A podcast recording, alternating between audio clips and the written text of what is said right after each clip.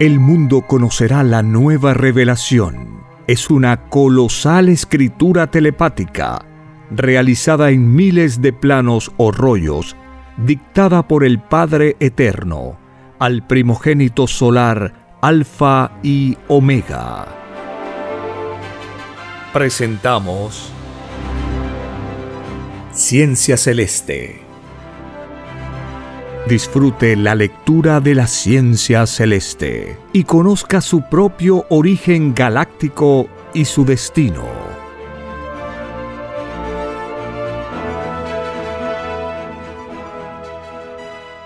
Por la gracia del Divino Padre Eterno.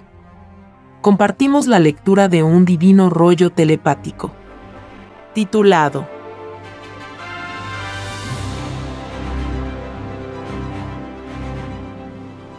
Divinas Parábolas. Traducidas por telepatía viviente. Dictadas por el Divino Padre Jehová. La última doctrina que recibirá el planeta Tierra.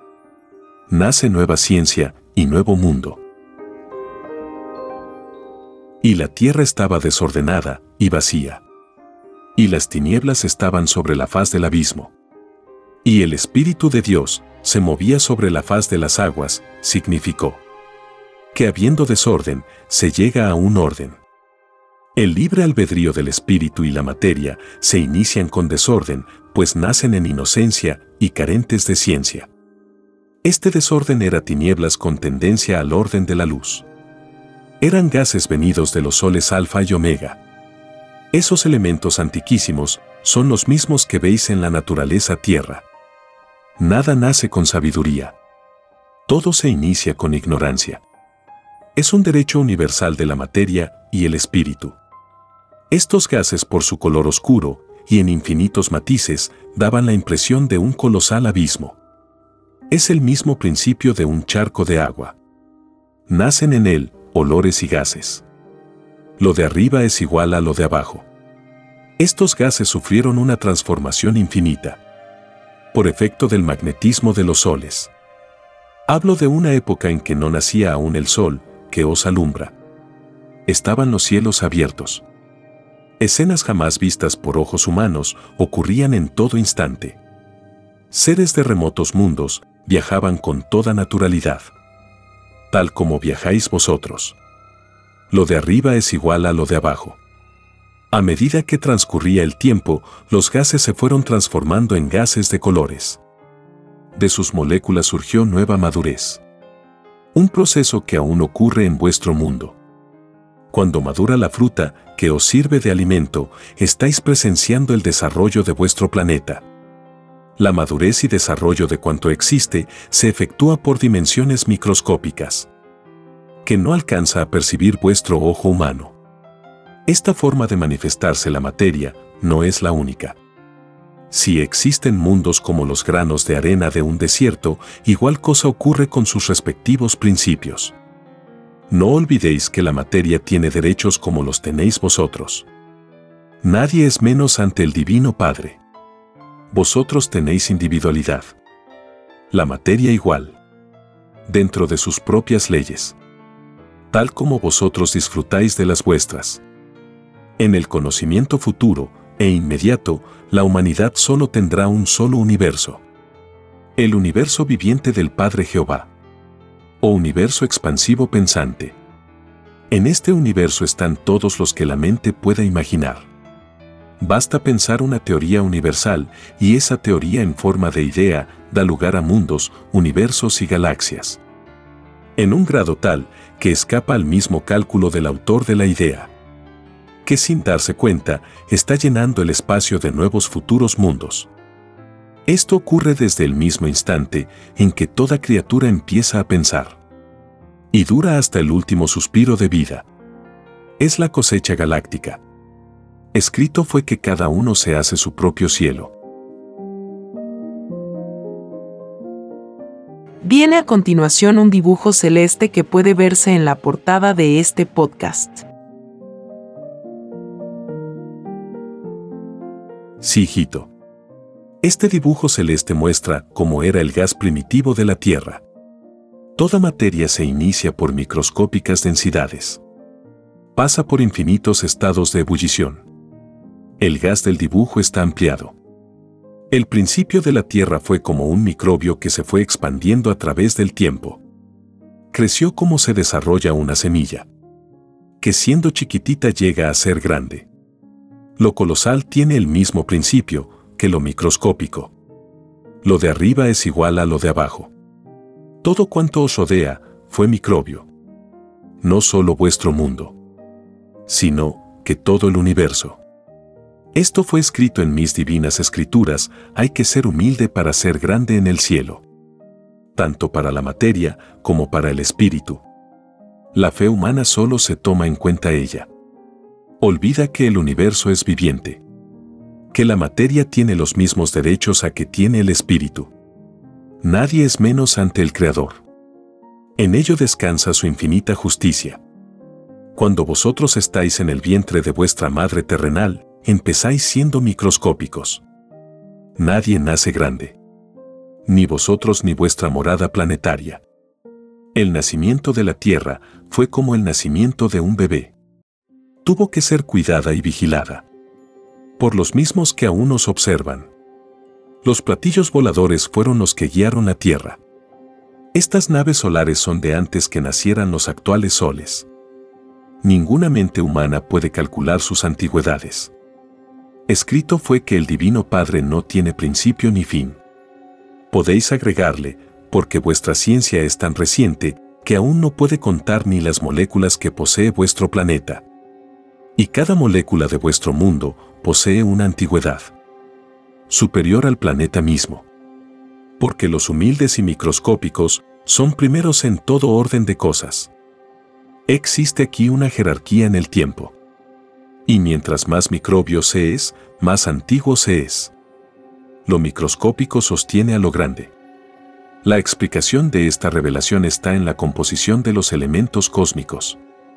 Ninguna criatura humana presenció tal cosa. Porque la criatura humana no es la primera. Ni en su planeta, ni en el universo. Antes de ella hubieron tantas criaturas como las arenas que contiene un desierto. Algo de ello sabe el conocimiento humano. Lo que sabe es poquísimo. Porque así lo pidió en el reino de los cielos ajustándose a la ley de que todo espíritu es probado en la vida que eligió. No solo en sus propios acontecimientos, sino que también en toda búsqueda de la verdad. Es decir, en toda investigación de cualquier orden que sea. Es por eso que todo cuesta. Cuesta sudor de frente. Nada le es dado a la criatura humana si no es por esfuerzo propio. Porque así lo pidió en el reino de los cielos y así se le concedió. El nacimiento viviente de la Tierra o de cualquier planeta del universo cumple la misma ley. Lo de arriba es igual a lo de abajo. Arriba son leyes solares. Abajo leyes humanas. Más, tienen un mismo principio creador. Y diferentes manifestaciones.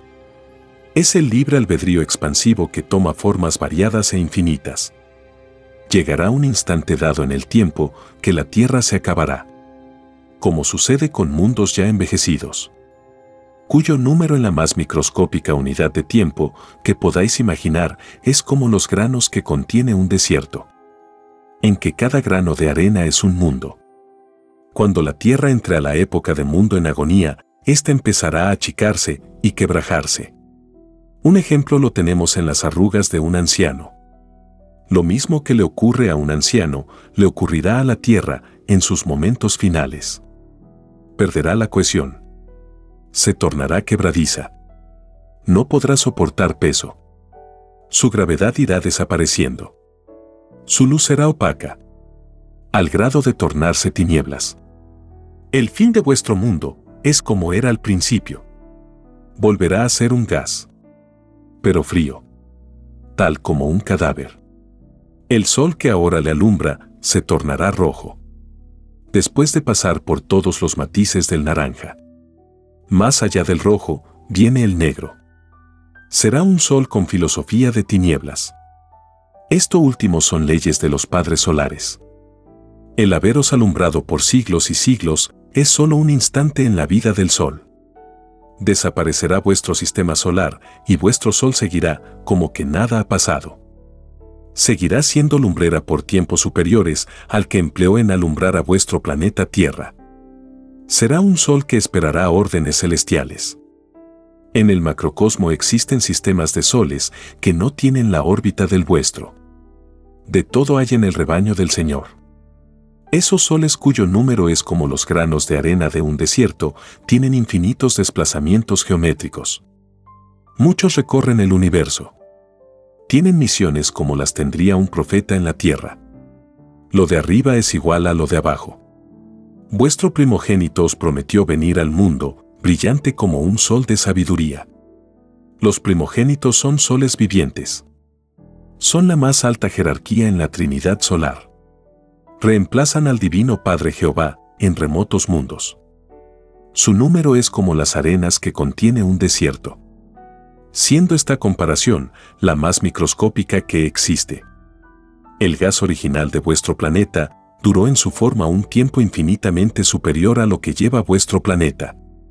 Me refiero a la forma esférica. He aquí una divina revelación, vuestro planeta pasó por muchísimas formas geométricas. Hasta llegar a la actual. Empezó por un puntito de fuego y se extendió en forma lineal. Fue alfa y terminó en omega. Fue línea y terminó en círculo.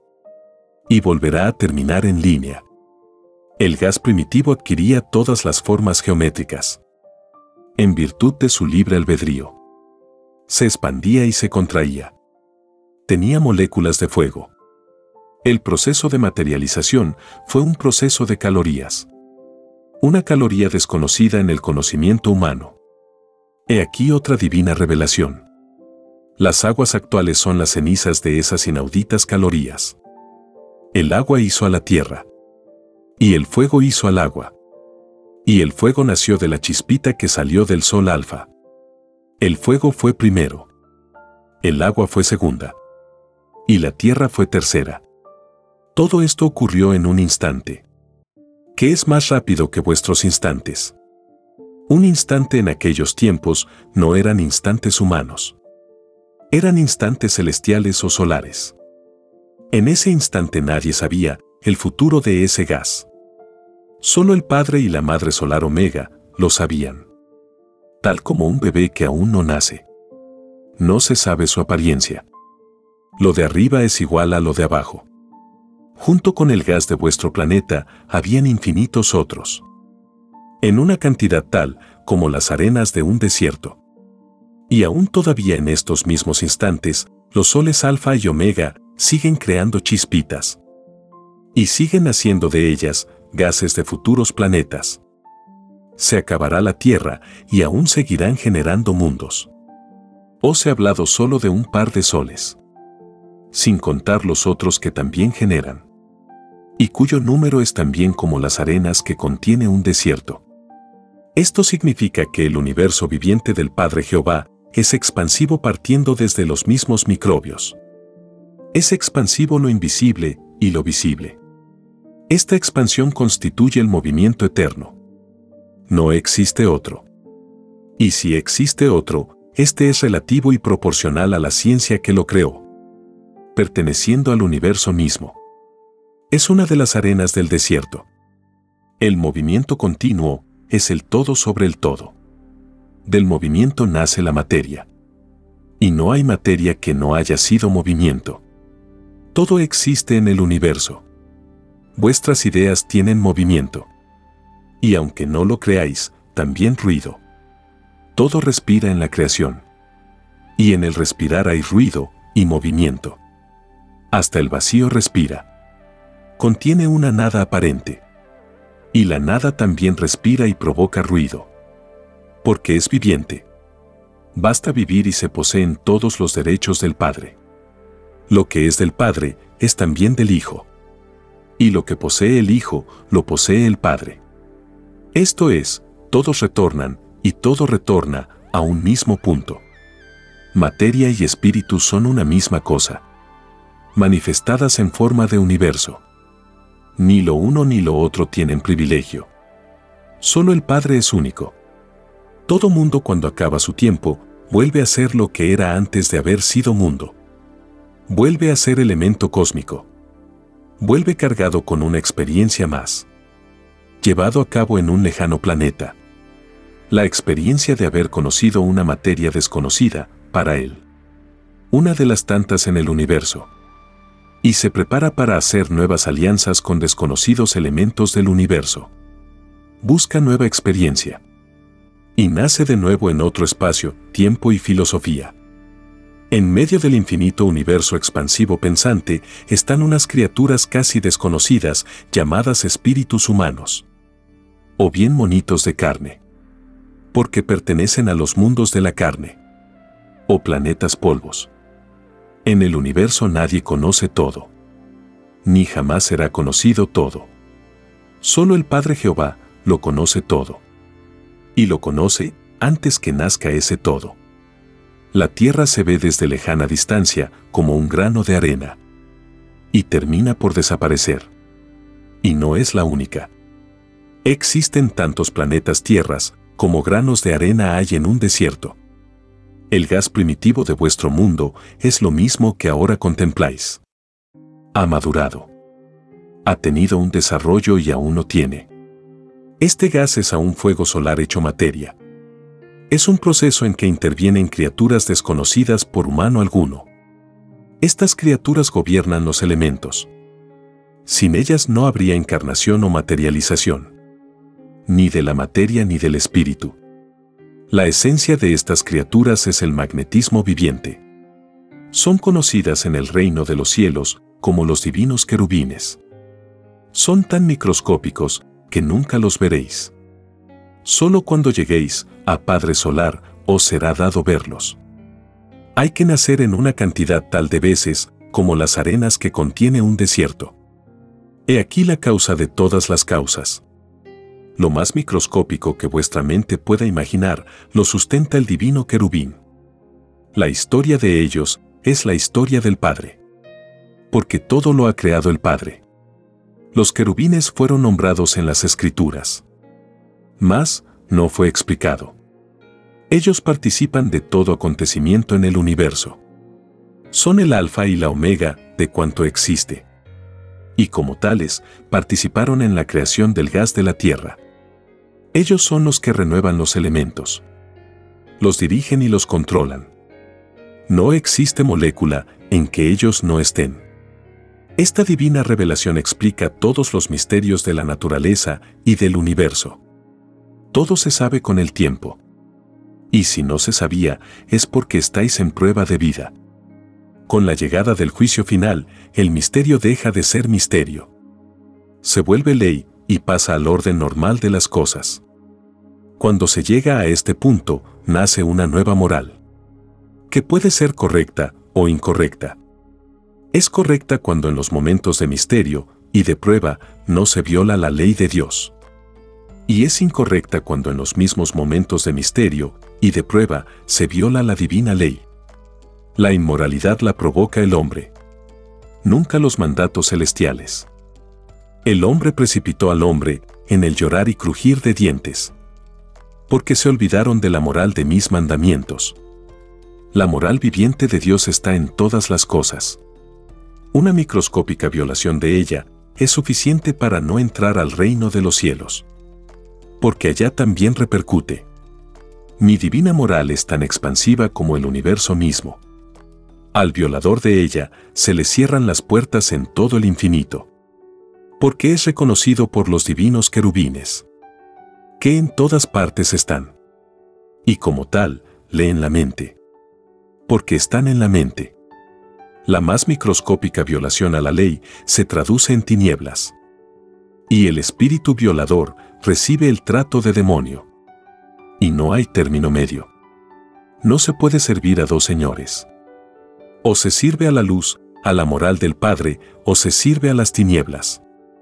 El Creador a nadie ruega. Más les hace ver la luz de su palabra. Da oportunidades y en forma silenciosa y no se deja ver. Y todo lo ve. Porque está en todas partes. La doctrina del Cordero de Dios parte del principio de que todos habéis cumplido lo que prometisteis en el reino de los cielos. De todos los pedidos, el pedido supremo es obedecer la moral del Divino Padre. ¿Lo hicisteis? Adorasteis al Padre que os dio el ser, segundo tras segundo a lo largo de vuestras existencias. Porque os fue mandado, por sobre todas las cosas. ¿Por qué os diré que basta que hubieseis dejado de pensar en vuestro Creador un segundo o menos y sois violador de la ley? No entraréis al reino de los cielos. A muchos os parecerá que es exagerado. No lo es. Porque vosotros mismos pusisteis esta condición. Y se os concedió. Todo pedido se concede. Y todo pedido se cumple en el reino de los cielos. Hicisteis este pedido, sin conocer la Tierra. Aunque muchos espíritus tenían experiencias de otros planetas tierras. Porque de todo hay en el rebaño del Señor. Desconocíais las condiciones que encontraríais en el planeta. Porque pedisteis olvido total de vuestro pasado. Y se os concedió. Por algo vuestra vida terrenal se llama prueba de la vida terrestre. Porque todo espíritu es probado al nacer de nuevo. Vosotros estabais en el sol alfa cuando éste desprendió su chispita de la que es ahora la tierra. Visteis en estado de inocencia como nacía vuestro futuro mundo. Visteis los divinos preparativos solares. Visteis a los divinos querubines materializándose en las moléculas del gas terrestre. Visteis los platillos voladores en cantidades tal que oscurecían al sol alfa. Visteis por pantallas de televisión solar el recorrido de la chispita del futuro planeta. Más aún, os visteis vosotros mismos en vuestras futuras existencias.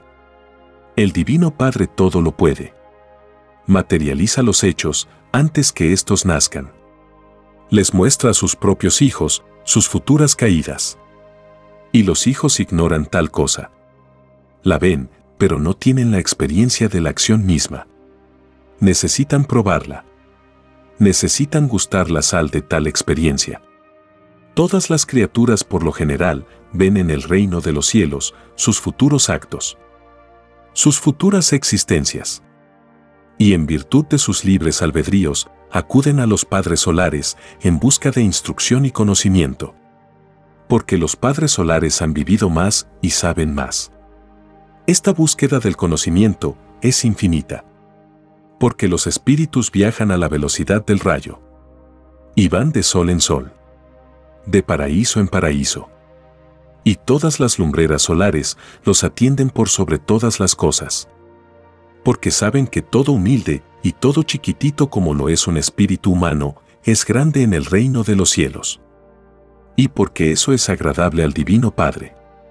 De estos viajes celestiales, los espíritus aprenden y de esta divina experiencia han nacido todas las leyendas. Lo de arriba es igual a lo de abajo. Y todo genio es un viajero incansable. Igual un revolucionario. Los inventores frecuentan mucho los mundos laboratorios. Y todo desordenado y abandonado gusta visitar mundos atrasados. Los ricos frecuentan los mundos de la ilusión y de las cosas fáciles. Son los espíritus más atrasados viven solo de un presente. Y se anulan ellos mismos. Porque no entran al reino de los cielos. Los ilusionados deben buscar la realidad espiritual. El mérito espiritual no está solo en un presente. Eso es microscópico. Para entrar al reino de los cielos hay que nacer de nuevo e infinitamente. Así como en el gas primitivo de la Tierra siguen sucediéndose transformaciones, así también los espíritus se suceden en sus existencias. El nacer de nuevo es tanto para la materia como para el espíritu. Ambos tienen los mismos derechos. De este conocimiento parte toda justicia. Como en la tierra se ignora esto, es que su justicia pasa. Yo lo dije, la tierra pasará. Mas, mis palabras no pasarán. Porque de ellas nace nueva doctrina. También lo dije en otros términos, todo árbol que no plantó el Padre, de raíz será arrancado. Quise deciros, que todo aquel o aquellos que crearon doctrinas, ciencias o religiones y no tomaron en cuenta la divina moral de mis mandamientos, los tales desaparecen del conocimiento humano. Es parte del juicio final. El término árbol significa filosofía en el reino de los cielos. Las galaxias y las estrellas forman familias, con troncos y ramificaciones. Es el libre albedrío de la Trinidad solar expresado en formas geométricas. Todo es geométrico. Hasta la nada y la moral son geométricos. Estando la moral y la materia en lo geométrico, es por eso que toda creación contiene moral. Ciencia y moral son inseparables. Porque en la eterna perfección ambas se alternan. Y hacen alianzas en todas las filosofías planetarias del universo la una y la otra se van conociendo. Y hacen una sola filosofía. Todos los mundos son desiguales en sus formas. Más, tienen moral dentro de sus propias leyes. Y todos son iguales ante Dios. Ninguno es menos. Porque todo lo ha creado el Padre. El gas primitivo de la Tierra no fue obra de la humanidad misma. Y sin embargo fue creada por seres vivientes y con moral propia. Las criaturas del espacio son y serán moralistas. Porque sus sentimientos exigen a sus espíritus respetarlos. Nadie nace sin moral. Porque por la moral viviente vive. Las ideas de cada uno tienen la influencia misma de la moral que creó el planeta. Cada molécula de la idea está magnetizada de líneas microscópicas solares. No se nace en el instante de nacer, con cuerpo alguno. El cuerpo es producto de las acciones del espíritu. Escrito fue que cada uno se hace su propio cielo. Cuando se nace en los soles, los espíritus tienen forma de bujía, de color blanco. Son energías en estado libre. Piensan y no saben por qué piensan. Viven un sueño que es a la vez vida. Son multitudes de bujías que nacen en torno a los soles. He aquí el alfa y la omega, de la creación humana. La bujía es línea cargada con magnetismo solar. Los soles son la omega y la sustentación de lo que ha de venir. Omega es el fin del principio. El principio humano fue y es una filosofía de pruebas, de incertidumbres, de un olvido momentáneo de su pasado. Todo el pasado de la tierra es solo un momento o un instante en el reino de los cielos porque en el macrocosmo reina el tiempo celeste, en que un segundo celeste equivale a un siglo terrestre. Esto demuestra que la Tierra y sus moradores están recién empezando. Su microscópica expansión dentro de la expansión misma del universo es solo un puntito o un polvo perdido en el espacio. A pesar que el gas primitivo de la Tierra tiene tantos siglos como arenas contiene un desierto. Y no deja de ser un polvito un microscópico mundo desconocido en el resto del universo. Esta soledad en medio de un universo infinitamente poblado lo pidió la criatura humana y se le concedió. Como también pidió el ser visitado por los platillos voladores. Y también se le concedió. Antiguamente estas visitas eran más frecuentes. Y al principio del mundo era un movimiento normal de naves colosales naves atravesaban el gas de la Tierra, ejecutando infinitas leyes. Para que el gas se complementara. La influencia de estas naves las desconoce el mundo. Llegó la hora de que lo sepa. Tarde o temprano se saben las cosas. Incluyendo las cosas misteriosas. Las cosas del espíritu. Y las cosas ocultas hechas por los hombres. Nada absolutamente nada queda oculto en un juicio final. Porque así lo pedisteis, y así se os concederá. Esto traerá un arrepentimiento, como jamás vio el mundo. Grandes prodigios veréis. Y las leyes con que se rigen tales prodigios no son de este mundo. Son leyes solares. Que moverán las moléculas de la naturaleza. Llorar y crujir de dientes os espera mundo de la inmoralidad no entraréis al reino de los cielos. Y no es la primera vez. Después de cada existencia en las moradas planetarias, viene un juicio. A cada existencia inmoral, más eternizáis vuestra entrada al reino.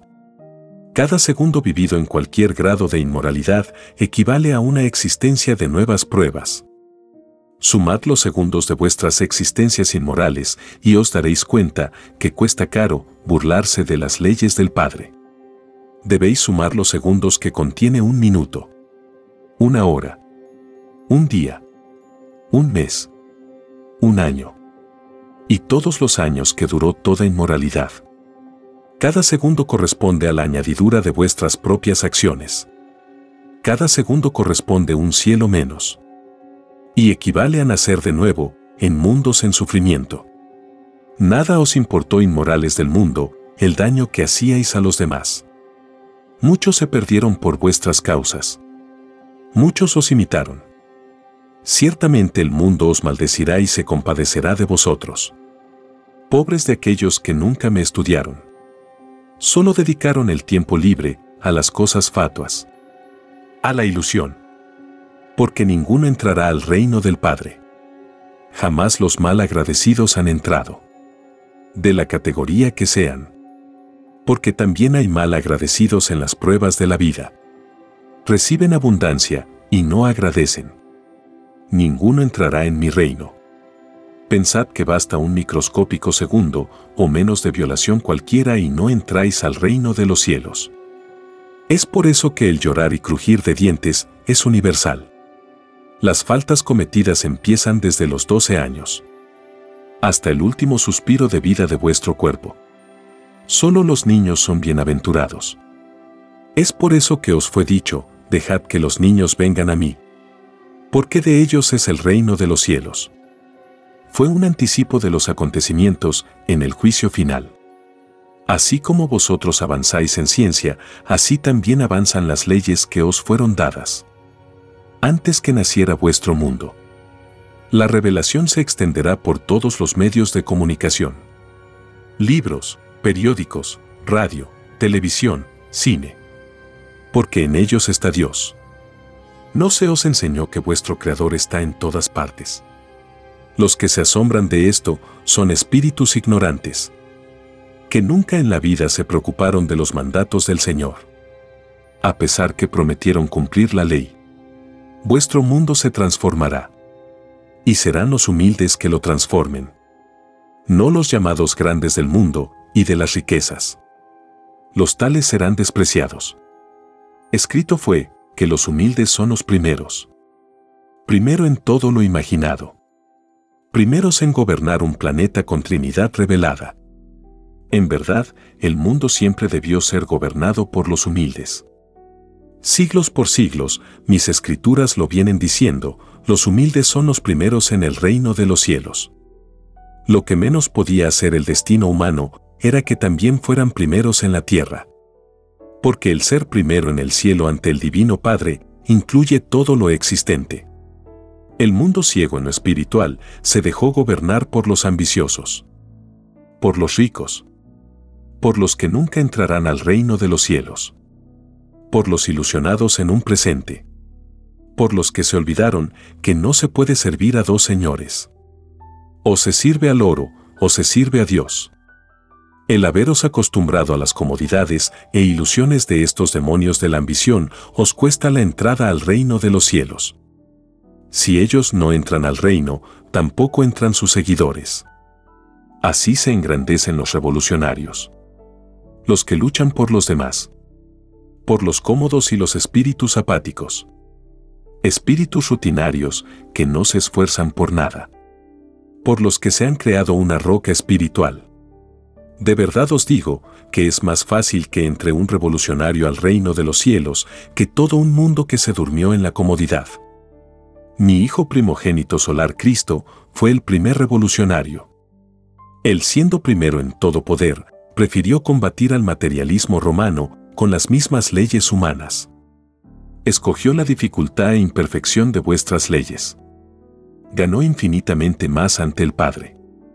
Su divino puntaje celestial es añadidura solar.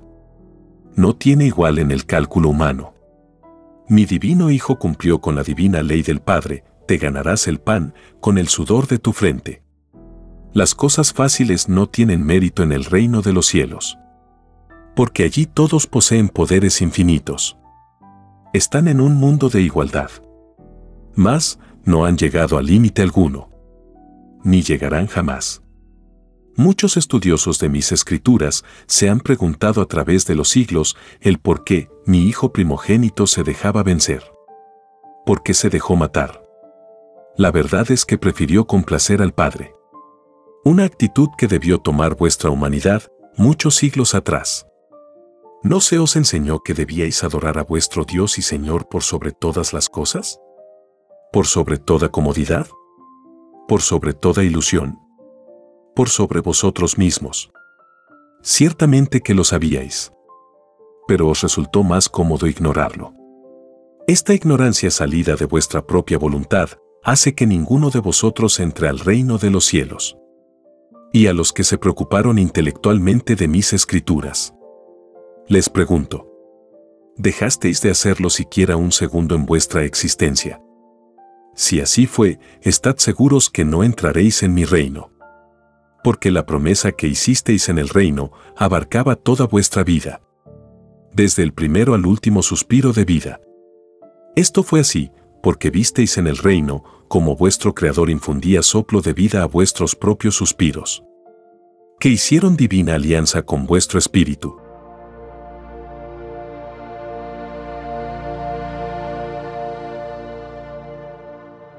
Escrito por el primogénito solar, Alfa y Omega.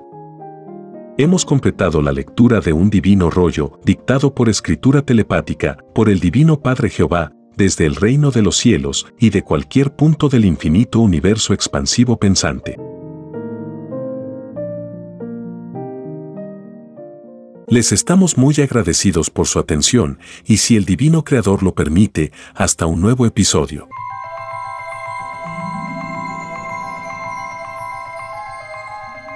El juicio que se extenderá por el mundo es la doctrina del Cordero de Dios que será llamada también la ciencia celeste, dictada por el Padre Eterno, al primogénito solar Alfa y Omega. Hemos presentado Ciencia Celeste. Comparta gratuitamente todos los libros en formato PDF de la página web www.alfayomega.com.